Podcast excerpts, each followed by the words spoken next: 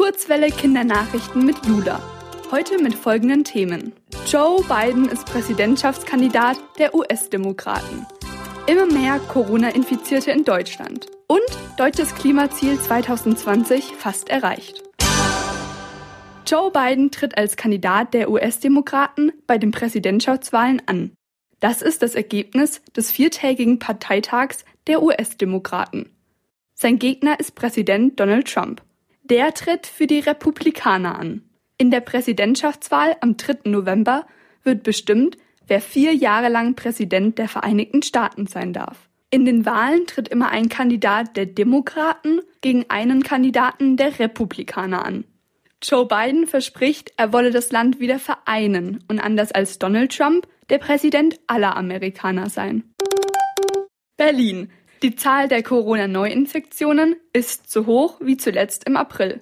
Das hat das Robert Koch Institut gemeldet. Ein Grund dafür ist, dass mittlerweile mehr Menschen auf das Coronavirus getestet werden. Ein weiterer Grund sind die zurückkehrenden Urlauber. Etwa jeder dritte Corona-Fall in Deutschland soll zum Beispiel aus dem Urlaub in Kroatien, dem Kosovo oder Bulgarien kommen. Und die Corona-Fälle sollen weiter steigen. Das liegt daran, dass eine infizierte Person häufig andere ansteckt.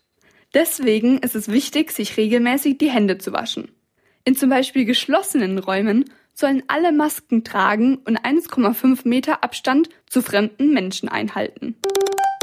Berlin. Deutschland könnte sein Klimaziel für 2020 erreichen. Das Ziel ist, in diesem Jahr fast halb so viel CO2 auszustoßen wie im Jahr 1990.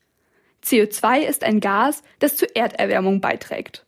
Ende letzten Jahres hatten Experten das Ziel für 2020 noch als unerreichbar eingestuft. Vor allem wegen des dreimonatigen Corona-Lockdowns gibt es weniger Auto- und Flugverkehr.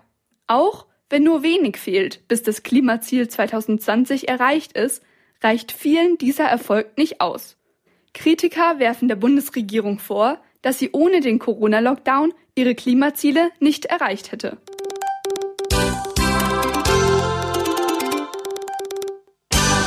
Die gute Nachricht.